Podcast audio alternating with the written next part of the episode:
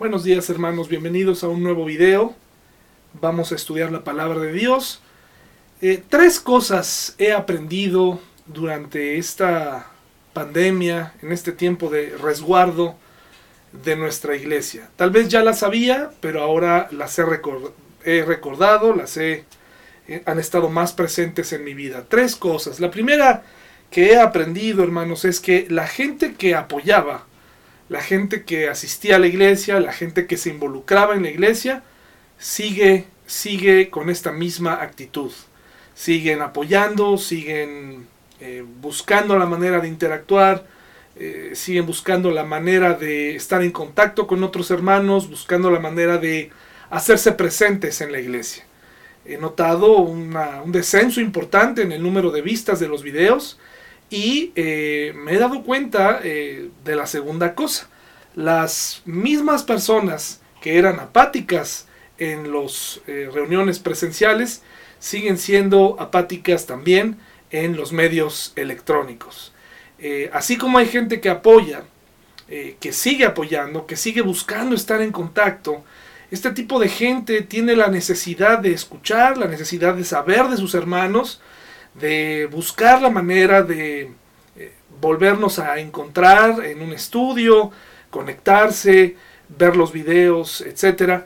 Eh, así como existen ese tipo de cristianos, también existe la otra parte. Y, esta, y estos cristianos, pues tampoco eh, están presentes ahora. Son los cristianos apáticos. Aquellos que seguirán siendo apáticos, no importa qué ocurra. Es preocupante porque eh, no, esto no es un buen pronóstico para el futuro.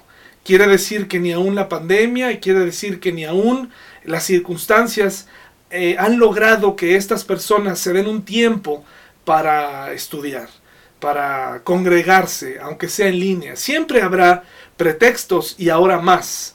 Eh, estas dos cosas me he dado cuenta y la tercera cosa es que siempre la iglesia tendrá eh, este tipo de personas. Personas involucradas, buscando esforzarse, involucrándose con los demás, sin importar la clase social a la que pertenezcan, porque en la iglesia convergen todo tipo de clases sociales. Eh, y hay gente que no importa eh, qué clase social es, busca tener relación con los demás. Pero hay otra parte de la iglesia que también no importa de qué clase social sea, tampoco le interesará relacionarse y buscará eh, la manera de eh, seguir sin interactuar. Eh, de ahí, hermanos, que mm, esa es una de las razones por las cuales me tardé un poco en implementar los, los, estudios y las reuniones en línea. no porque no supiera que existieran esas herramientas, sino por el temor de decir, bueno, ¿Cuántos realmente se van a conectar? ¿Cuántos realmente eh, vamos a, poder interactuar? Y quiero decirte a ti que te has eh, conectado los domingos que el esfuerzo vale la pena. Vale mucho la pena el esfuerzo de congregarnos, de cantar juntos y lo seguiremos haciendo.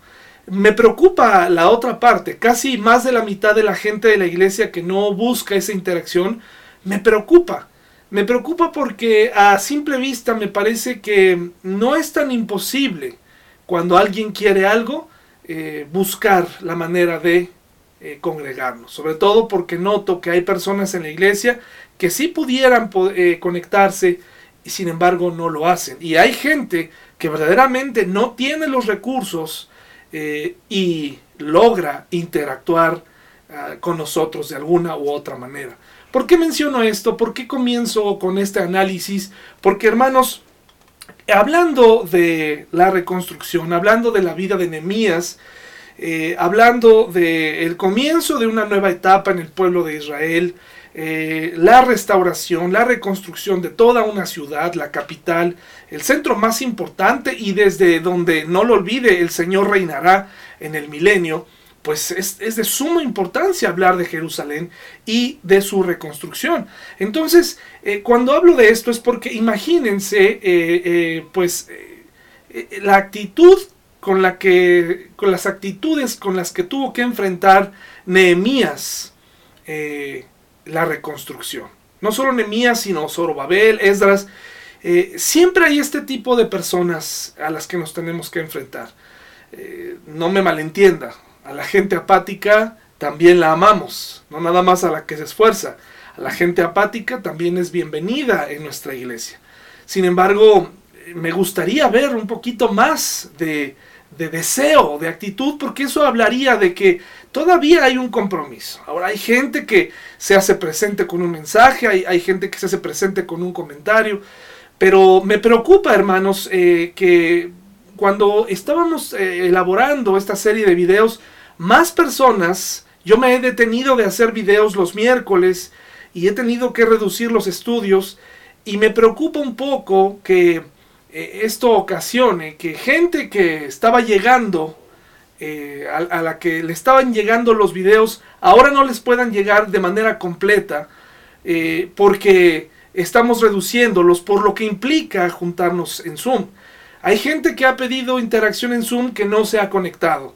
Entonces yo nada más, hermanos, les estoy llamando a hacer el esfuerzo, a intentarlo, porque hay personas que verdaderamente la única manera en la que podían ingresar era a través de un estudio en YouTube. Entonces, hermanos, les invito a cerrar filas. Qué complicado es eh, trabajar con un apático. Si bien se le ama, si bien se le recibe, si bien eh, da gusto verlo también, aunque sea difícil trabajar con él, qué complicado es lidiar con la apatía. Y yo sé que la apatía tiene significados más profundos, incluso relacionados con la depresión.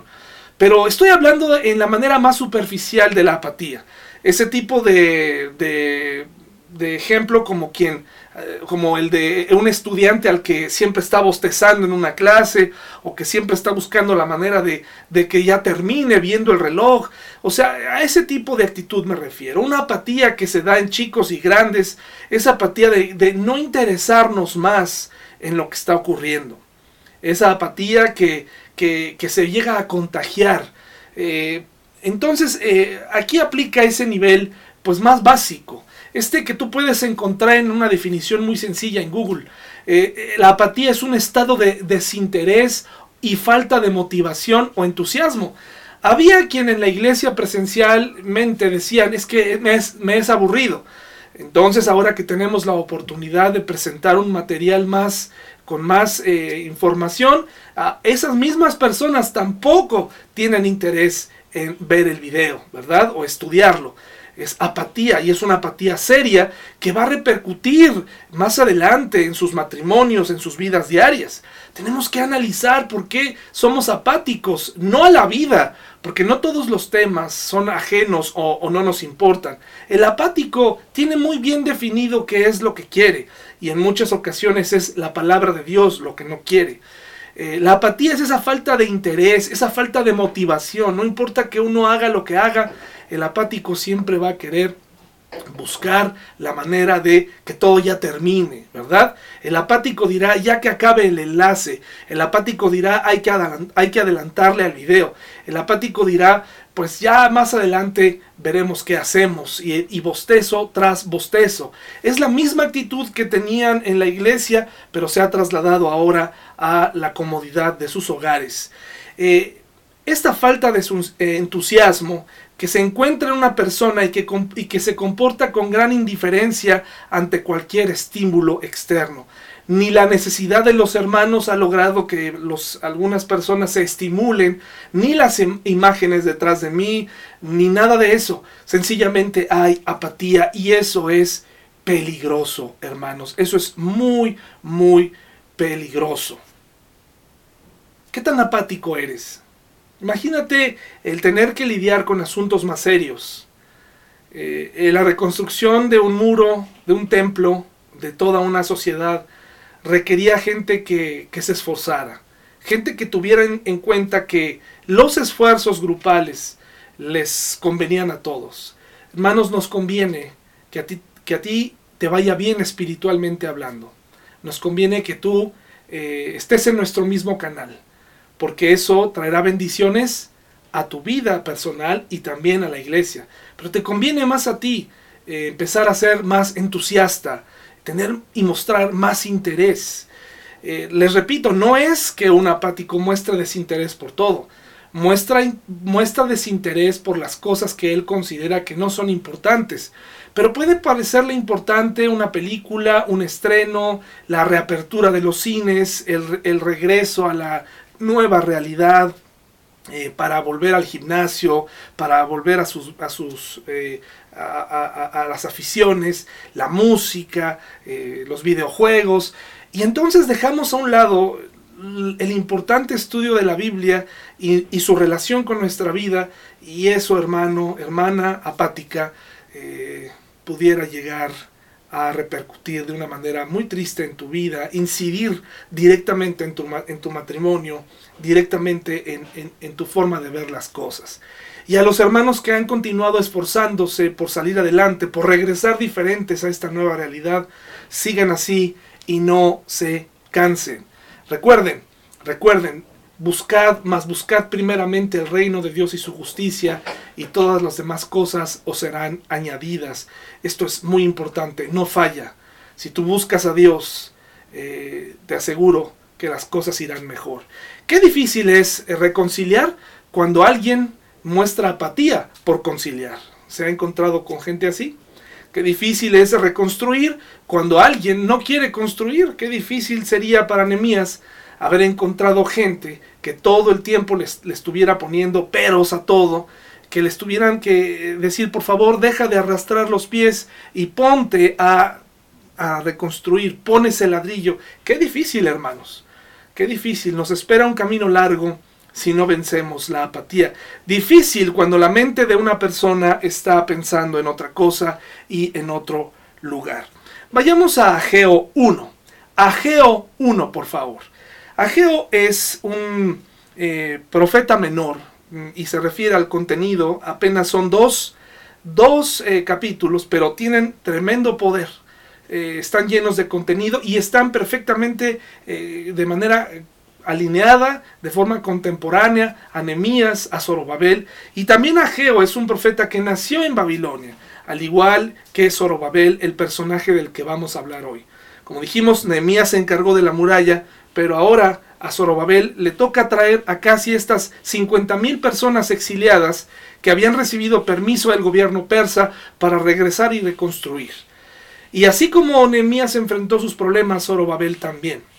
Entonces veamos por favor cuál fue el asunto. Y vamos a leer todo el libro de Ageo en esta mañana. Eh, las personas entusiastas encontrarán, eh, encontrarán mucho, mucho de dónde tomar pero muchos hermanos apáticos podrán usar la posibilidad de adelantar todo el capítulo, incluso ir a la aplicación o incluso apagar en este momento. Pero entonces vayamos a estudiar la palabra de Dios. Dice así el libro de Ageo. El 29 de agosto del segundo año del reinado del rey Darío, el Señor dio un mensaje por medio del profeta Ageo a Zorobabel, hijo de Salatiel, gobernador de Judá, y a Jesúa, hijo de Jehozadak, el sumo sacerdote. Estoy leyendo desde la nueva traducción viviente. Esto es lo que dice el Señor de los ejércitos celestiales. El pueblo alega, todavía no ha llegado el momento para reconstruir la casa del Señor. ¿Y por qué decían esto? Porque habían encontrado oposición. Habían encontrado que sus vecinos no querían reconstruir. Así que para un apático siempre habrá un pretexto. Para una persona que diga eh, que ya ha decidido en su corazón no estudiar, no crecer, no reconstruir, no regresar, no reconciliarse, eh, a la menor provocación eh, tendrá un pretexto para decir no es el momento, no es el momento y no lo voy a hacer. Pero realmente el camino y la mesa estaba puesta. Era momento de regresar a reconstruir, pero dice aquí, el pueblo alegaba. El pueblo alegaba y decía, no es el momento. Entonces el Señor envió el siguiente mensaje por medio del profeta Ageo. ¿Por qué viven ustedes en casas lujosas mientras mi casa permanece en ruinas? Esto es lo que dice el Señor de los ejércitos celestiales. Miren lo que les está pasando. Han sembrado mucho, pero cosechado poco. Comen, pero no quedan satisfechos. Beben, pero aún tienen sed. Se abrigan, pero todavía tienen frío. Sus salarios desaparecen como si los echaran en bolsillos llenos de agujeros. Esto es lo que dice el Señor de los ejércitos celestiales. Miren lo que les está pasando. Nuevamente les dice, miren lo que les está pasando. Y Dios les eh, da una lista de todas las cosas que sin duda ellos ya se habían dado cuenta que estaba pasando. Ellos ya se habían dado cuenta de lo que les estaba pasando. E, el dinero no les rendía. Pero el Señor les dice, miren lo que les está pasando. ¿Tú ya miraste por qué tal vez tu situación matrimonial está como está? ¿Ya miraste por qué tal vez nuestra iglesia está como está? ¿Ya miraste eso? ¿Ya te diste oportunidad? ¿Por qué nuevamente parece ser que fracasarás en tal o cual cosa? ¿Por qué tu negocio no funciona? ¿Ya miraste? Eh, muchas veces estamos aquí, pero no nos hemos dado el tiempo para mirar realmente el problema. Pero Dios lo mira perfectamente y lo denuncia. Y la primera cosa que les dice aquí es, les está yendo mal, en primer lugar porque tienen un problema con sus prioridades. Hay un problema con sus prioridades. Hay una situación complicada ahí con sus prioridades. Ustedes están construyendo sus casas de manera lujosa, están preocupados por sus materiales, por los materiales que han recibido. Ustedes están haciendo todo esto y se están preocupando más por eh, ir por madera para reconstruir sus casas y no cualquier casa, sino, dice aquí, cosas lujosas. La primera cosa entonces es, había un problema de prioridades. No entendían qué iba primero. Y Dios les estaba enseñando un principio muy importante. Primero, construye esa casa sagrada, profanada, en donde me adoran, y esto iba a mostrar el interés de la gente por tener una relación con Dios. Por eso Dios los lleva allá. Primero construyan mi casa. Recuerde que la casa que fue destruida, la casa de Dios, el templo, era una casa increíble. Si usted hace una comparación entre el templo de Salomón, que había sido destruido, eh, tenía piedras preciosas, oro, y no piense por un momento que porque a Dios le gusta lo ostentoso. Sencillamente, hermanos, era una manera del constructor, de Salomón, de decir, Dios merece todo. Era un asunto del corazón. ¿De acuerdo, hermanos? Era una actitud. Era una actitud, no tenía nada que ver con que eh, cuál templo era mejor, sino qué actitud era la mejor. En este caso, Salomón construyó con lo mejor que tenía y ahora las circunstancias habían cambiado apenas habían conseguido madera y todo, pero aquí el punto era precisamente cómo voy a edificar el templo de Dios y, en qué orden. Así que ellos dijeron primero mi casa y luego la casa de Dios y no funcionan las cosas así en el cristianismo y no funcionan así las cosas con Dios. Primero atendemos a Dios y luego nos atendemos a nosotros, porque si buscamos primero a Dios tendremos la capacidad para resolver nuestros propios problemas y para vernos a nosotros mismos. Eh, busca a Dios en tu matrimonio.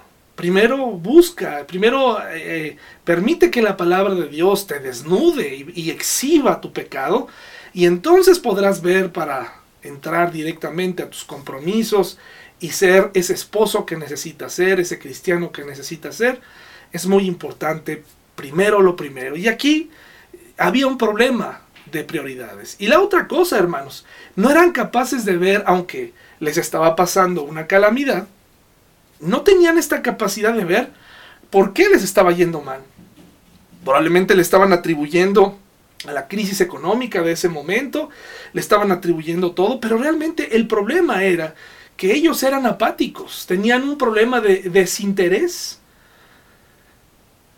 Qué fácil, ¿no? Es es caer en el desinterés. Qué fácil es caer en, en la apatía.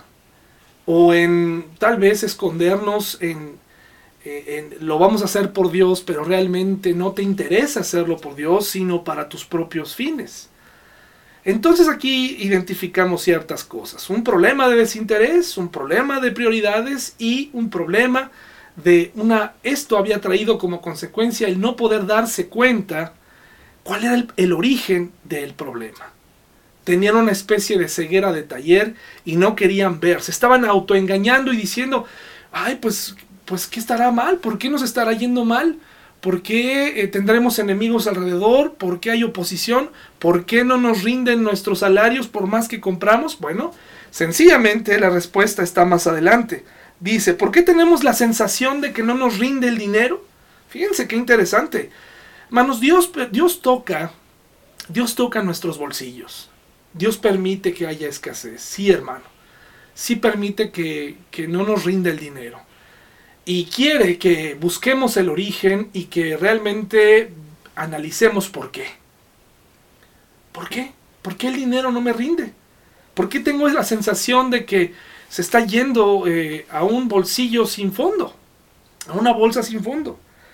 Dice el versículo 8, eh, desde el versículo 7, esto es lo que dice el Señor de los ejércitos celestiales.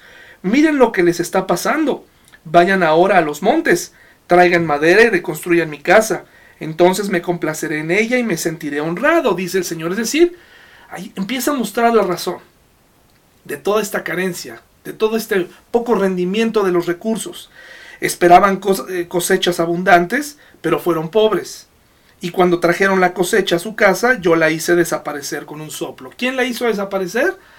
Dios. Dios es la razón por la cual no estaban prosperando y sus salarios no les estaban rindiendo. ¿Y por qué? Porque ellos habían olvidado quién era el, quién era el motivo de la adoración y quién era el motivo de la honra. Se habían olvidado de Dios. Eh, tenían apatía por las cosas de Dios. Querían regresar a reconstruir eh, la ciudad de Dios, el templo, pero en el fondo dijeron primero nuestras casas. Dice, ¿Por qué? Porque mi casa está en ruinas, dice el Señor de los ejércitos celestiales, mientras ustedes se ocupan de construir sus casas elegantes. Es por causa de ustedes que los cielos retienen el rocío y la tierra no produce cosechas. Yo mandé la sequía sobre sus campos y colinas, una sequía que destruirá el grano, el vino nuevo, el aceite de oliva y los demás cosechas, una sequía que hará que ustedes y sus animales pasen hambre y arruinará todo aquello por lo que tanto han trabajado. La causa era este desinterés por las cosas de Dios. Dios había, había cerrado la bendición en los cielos, en los campos, había enviado una sequía. Hermanos, puede ser que este sea el momento en el que Dios nos está mostrando eh, precisamente cuánto nos hemos olvidado a nivel mundial de quién es Dios. Conforme van pasando los días, eh, conforme van pasando los años, me he encontrado con gente con distintos niveles académicos. La sensación que tengo es que mucha gente cree que la solución está en la educación o incluso en la, en la repartición más equitativa de las riquezas o de los recursos que hay en el mundo. Pero hay algo que se le olvida a todos esos intelectuales, científicos, activistas. El problema no se va a resolver porque el problema es una cuestión del corazón del hombre, es una cuestión del pecado. Mientras el hombre no reconozca su condición, mientras el hombre no reconozca que hay un Dios, que hay una, un ser supremo al que tenemos que darle cuentas, hermanos, estos problemas no se van a resolver. No importa qué tanto estudies, no importa qué tanto defiendas ciertas cosas, el corazón del hombre tiene la tendencia a atesorar para sí. Incluso el intelectual dice la Biblia que el exceso de libros, el exceso de estudio, provoca eh, orgullo. El hombre deberá y deberemos ser como, como creyentes, reconocer que es Dios el único que puede darnos la salud ante este virus, que es el único que nos puede dar la paz en un mundo complicado. Algunos advierten que este virus nunca desaparecerá de nuestras vidas. Yo creo, hermanos, que terminará siendo y terminaremos aprendiendo a vivir con Él, pero eso no significa que no llegarán nuevas amenazas. Y esto porque, porque hay una tendencia de nosotros, una tendencia del hombre de olvidar quién es el que da la vida, quién es el que provoca los rayos del sol, quién es el creador del sol, de las estrellas, quién es, quién está detrás. Ese es el problema. Por eso, de manera local, por eso el dinero no nos rinde porque nos hemos olvidado de Dios, nos hemos olvidado del Creador, hemos tenido una actitud apática respecto a sus cosas, y por eso Dios permite que pasemos hambre, para que recordemos quiénes somos y quién es Él. Dice, entonces Zorobabel, hijo de Salatiel, y Jesúa, hijo de Jehozadak, el sumo sacerdote y todo el remanente del pueblo de Dios, comenzaron, qué buena noticia, a obedecer el mensaje del Señor su Dios que venía a través del profeta Ageo. Cuando oyeron las palabras del profeta Ageo, a quien el Señor su Dios había enviado, el pueblo temió al Señor. Gracias a Dios. Si tú eh, estás pasando por un momento de crisis, si tú estás pasando por un momento en donde parece que los recursos no te alcanzan, mira, mira a tu alrededor y mira cómo has estado enfrentando y con qué actitud este asunto. Qué buenas noticias que Zorobabel y el pueblo se dieron cuenta. Hasta el momento hemos tenido una buena actitud, una actitud de análisis, una actitud de, que, que da esperanza. Esa es la actitud que yo quisiera ver en nuestra iglesia. Una actitud de gente que busca busca congregarse, una actitud de gente que busca el análisis, que busca la participación, que busca el estar el miércoles, que busca el estar el domingo. Ahora ya tenemos interacción. Tengo a muchos contactos a, quienes les mando domingo a domingo la liga. Sin embargo, entre unas 20 y 30 personas son las que acuden. ¿A dónde están yendo todos los demás? ¿Qué está ocurriendo? Probablemente la comodidad de un video ha ocasionado esto, o probablemente hay gente que sigue sin tener el interés de buscar a Dios en conjunto.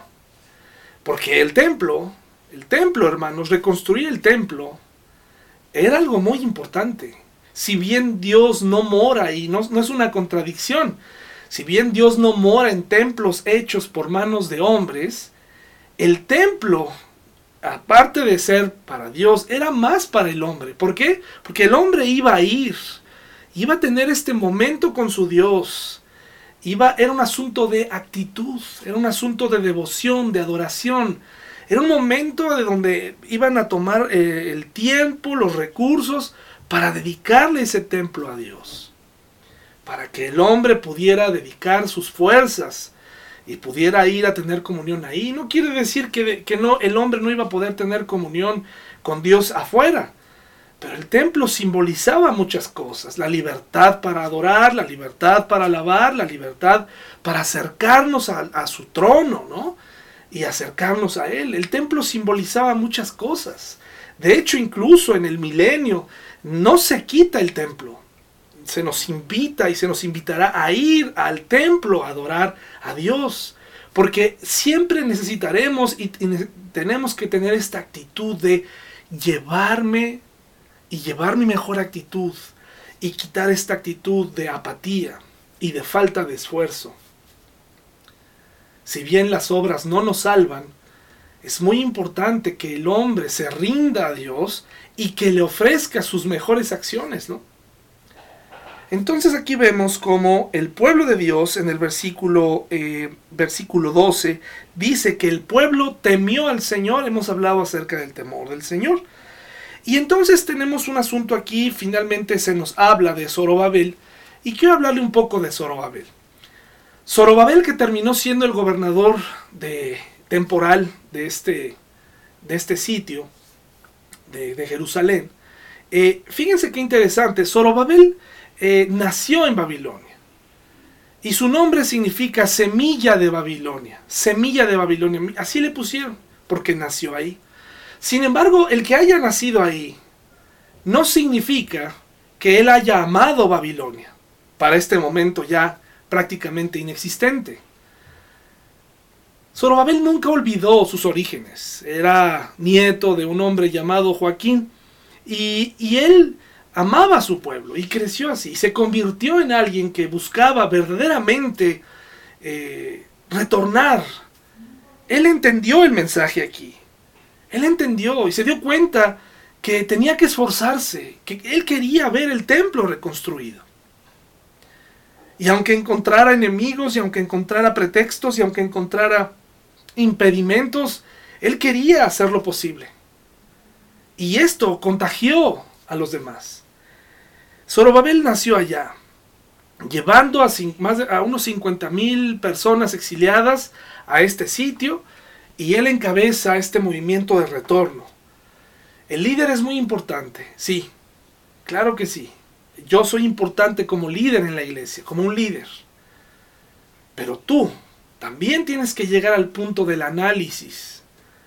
Y tienes que llegar al punto también de temer a Dios. Yo no voy a poder, hermano, solo, con el crecimiento de la iglesia. El crecimiento de la iglesia no solamente depende de mí. Tu matrimonio habla por sí solo en la iglesia tus hijos hablan por sí solos, la educación de tus hijos hablan por sí solos, el crecimiento que hay, la divulgación de la palabra de Dios no depende de mí, también depende de ti, con tus familiares, con la gente que amas, con aquellos que no conoces. No depende de mí. Este proyecto, aunque vemos que Zorobabel tenía una parte muy importante, eh, no podía realizar, él no podía realizar solo esta labor. Hermanos, nuestra iglesia eh, necesita de tu colaboración, necesita de tu esfuerzo, necesita que quites toda apatía. Eso es lo que necesitamos. ¿Y cómo sucedió esto? ¿Cómo, cómo, cómo comenzó la reconstrucción del templo? ¿Solamente con buenas intenciones y esfuerzo y y conseguir la madera suficiente, ¿no? Aparte de actitud, hubo alguna una serie de decisiones que se tenían que tomar. Mire lo que dice aquí. Versículo 13. Luego Ageo, el mensajero del Señor, dio al pueblo el siguiente mensaje del Señor. Yo estoy con ustedes, dice el Señor. Dios siempre hace su parte. Entonces el Señor despertó el entusiasmo de Zorobabel, hijo de Salatiel, gobernador de Judá, y de Jesúa, hijo de Jeosadac, el sumo sacerdote, y de todo el remanente del pueblo de Dios. Comenzaron a trabajar en la casa de su Dios, el Señor de los ejércitos celestiales, el 21 de septiembre del segundo año del reinado de rey Darío. Ahora, ¿qué decisiones tuvieron que tomar? Fíjese, fíjese bien. Entonces, el 17 de octubre de ese mismo año, el Señor envió otro mensaje por medio del profeta Di lo siguiente a Zorobabel, hijo de Salatiel, gobernador de Judá, y a Jesúa, hijo de Jeosadac, el sumo sacerdote, y al remanente del pueblo de Dios allí en la tierra. ¿Alguno de ustedes recuerda esta casa, este templo, con su, con su antiguo esplendor? ¿Cómo se compara este con el otro? No se parecen en nada. Sin embargo, ahora el Señor dice, Zorobabel, sé fuerte. Jesúa, hijo de Jeosadac, sumo sacerdote, sé fuerte. Ustedes que aún quedan en la tierra, sean fuertes. Así que ahora, manos a la obra, porque yo estoy con ustedes, dice el Señor de los ejércitos celestiales. La primera cosa que tienen que hacer, que tenemos que hacer, es recordar quién está con nosotros. Es algo que se ha repetido mucho en esto. Dios. Dios está con nosotros. Lo único que tienes que hacer es tener levantarte de tu lugar y tener la actitud correcta para comenzar a reconstruir. Tal vez tú que nos escuchas por primera vez, eh, puedes pensar que por eh, tener una religión durante muchos años, tienes una relación con Dios, pero no es así. Yo te invito a darte la oportunidad de poner manos a la obra en una nueva relación con Dios que cambie tu vida, que cambie tu entorno y que cambie tu matrimonio. Esto es lo que tenían que hacer. Parece obvio, pero no es así. Parece obvio, pero tú que estás atravesando por problemas matrimoniales, problemas económicos, parece obvio. Pero no es así. Se nos olvida. Lo primero que tienes que hacer es tomar en cuenta a Dios y saber que Él, siempre que quieras reconstruir, Él va a proveer el material. Siempre que quieras reconstruir, siempre que quieras reconciliarte, Él va a proveer. Durante 70 años que duró el cautiverio, Él, ¿qué crees que hizo?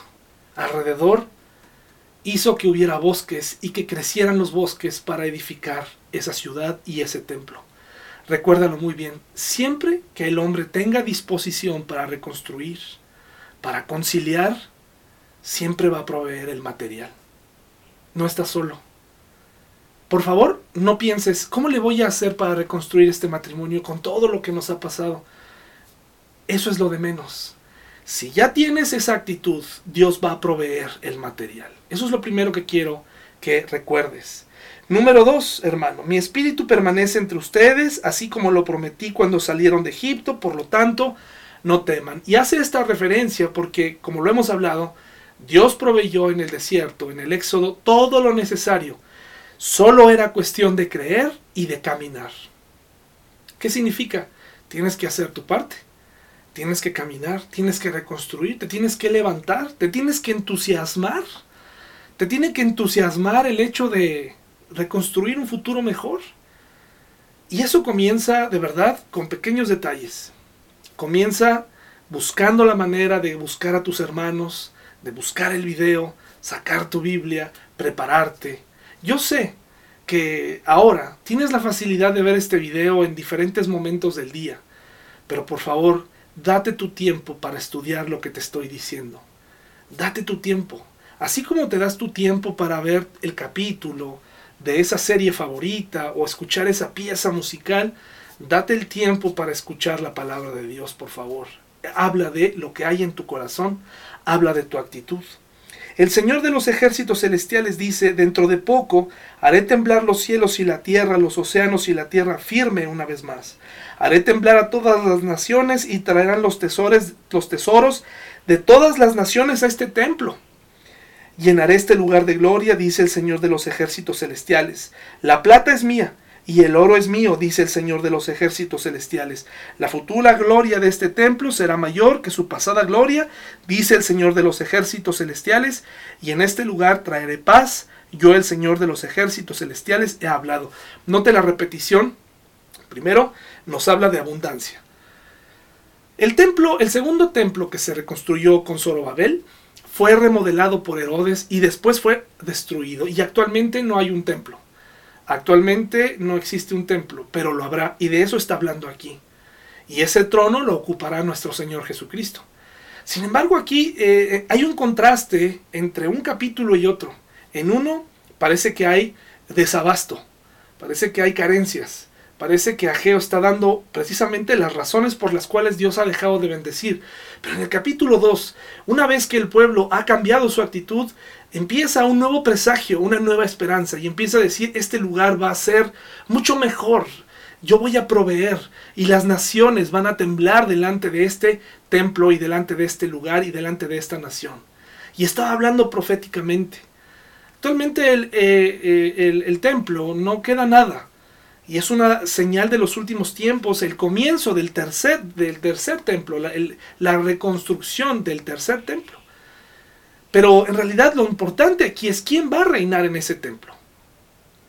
En uno de estos capítulos habla de desabasto, pero aquí nos habla de la provisión de Dios. Dios proveyó lo necesario para la construcción del segundo templo y fue construido por Zorobabel. Y la intención era unir a todos estos judíos que estaban en el exilio y a, toda esta nación para que vinieran y adoraran al Dios verdadero. Pero ¿qué ocurrió? ¿Qué tenían que hacer, hermanos? Hay algo que tenemos que hacer para la edificación y la reconstrucción de nuestra vida espiritual. La reconfiguración de nuestros pensamientos. En el versículo 10, el 18 de diciembre del segundo año del reinado del rey Darío, el Señor envió el siguiente mensaje al profeta Geo.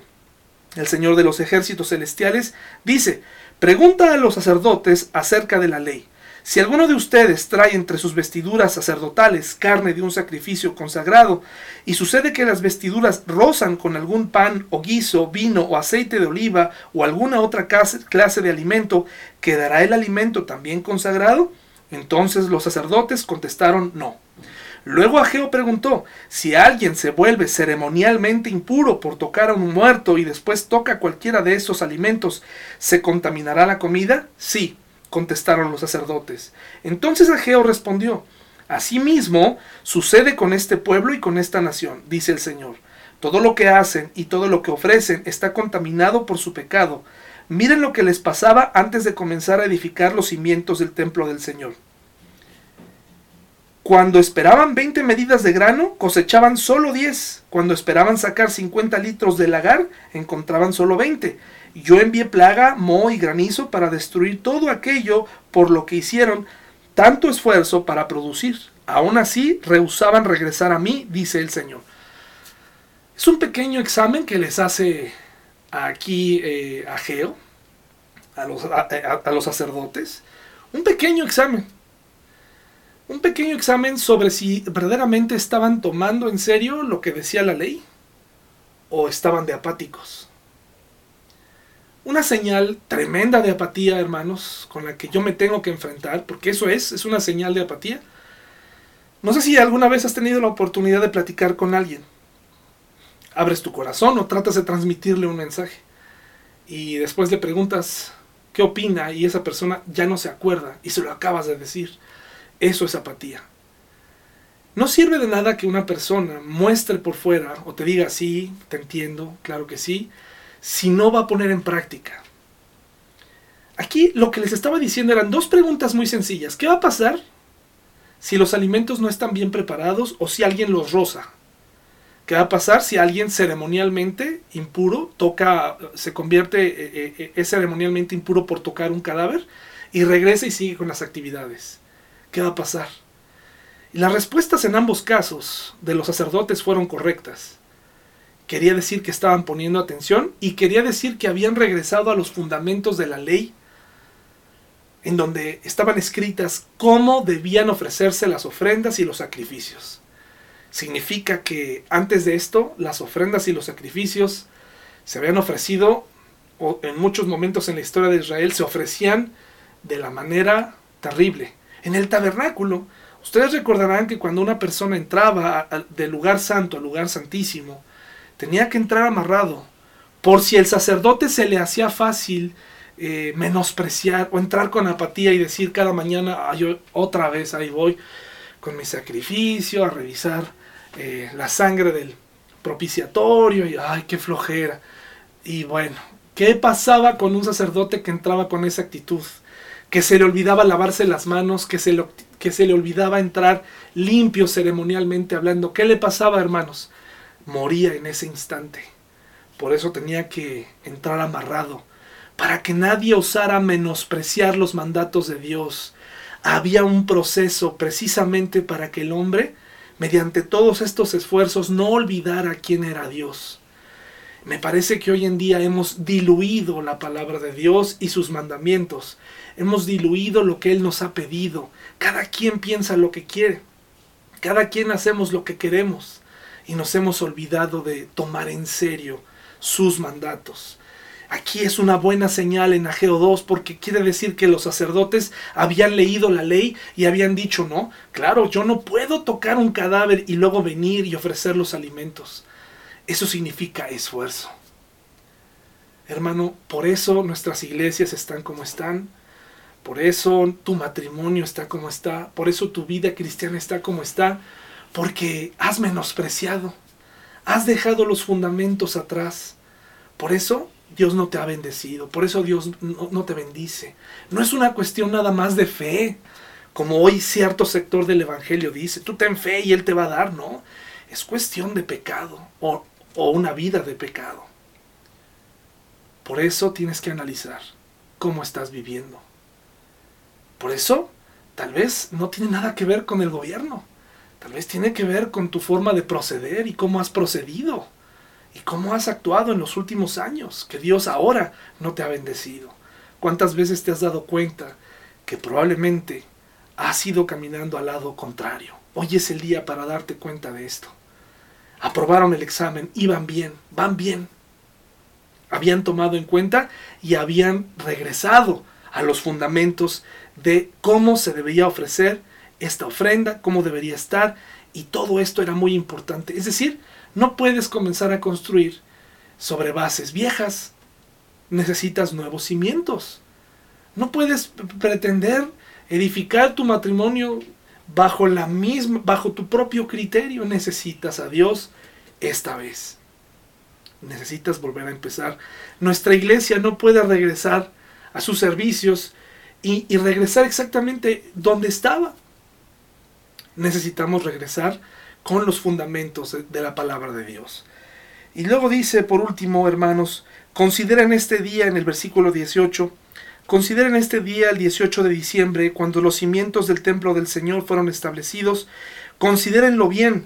Ahora les doy una promesa. Cuando la semilla aún está en el granero, todavía no han cosechado su grano, ni las vides, ni las higueras, ni los, granados, ni los, ni los granos, ni los olivos han dado sus frutos. Sin embargo, de hoy en adelante yo los bendeciré. En ese mismo día, el 18 de diciembre, el Señor envió este segundo mensaje a Geo. Dile a Zorobabel, gobernador de Judá, que yo estoy a punto de hacer temblar los cielos y la tierra, derrocaré los tronos reales y destruiré el poder de los reinos de las naciones, volcaré sus carros de guerra, los caballos caerán y los jinetes se matarán unos a otros, pero cuando esta suceda, esto suceda, dice el Señor de los ejércitos celestiales, te honraré, Zorobabel, hijo de Salatiel, mi siervo, te haré como el anillo con mi sello oficial, dice el Señor, porque te he escogido, yo el Señor de los ejércitos celestiales, he hablado. ¿Qué sucede, hermanos? A pesar de los problemas, a pesar de que Dios decidiera confrontar al mundo eh, y enjuiciarlo, tenemos la promesa que aquellos que hemos confiado en Él eh, seremos librados de ese terrible momento. Hermano, una de las cosas que sirvió en la reconstrucción de las murallas, en la reconstrucción de la ciudad y en la reconstrucción del templo, fue el reconocimiento de la infidelidad que el pueblo de Dios había cometido en contra de Dios en los momentos pasados. ¿Qué te parece si hoy te das la oportunidad de analizar cómo está tu vida? ¿Desde dónde estás viviendo tu cristianismo? ¿Ya te acostumbraste a las ofrendas? ¿Ya te acostumbraste a los cultos? ¿Ya te, ¿Ya te acostumbraste a leer la Biblia? ¿A no entenderle? ¿Ya te acostumbraste a no entenderle? ¿Ya te acostumbraste a decirle que sí a todo al pastor sin analizar si lo que te está diciendo es correcto? ¿Ya te acostumbraste a tu Dios? ¿Ya te acostumbraste a que el sol sale, a que Él, él bendice? ¿Ya te acostumbraste a eso? Hermano, no te acostumbres no te acostumbres, date cuenta de dónde proviene. Busca a Dios, hermano, busca a Dios. Búscalo. El trabajo que tenía Babel no era fácil, pero, pero comenzó humillándose, reconociendo la infidelidad, teniendo temor a Dios, dando estos pasos tan importantes y regresar a los fundamentos. Hermano, regresa a los fundamentos cristianos. Si tú aún no lo sabes, tú que nos ves por primera vez, eh, escríbenos y te decimos por dónde empezar. Hermano, que tengas una gran semana y que Dios te bendiga y te prospere. Pero recuerda, si algo está saliendo mal, tal vez sea necesario que mires a tu alrededor para ver si estás caminando correctamente. Un abrazo hermano, que Dios te bendiga.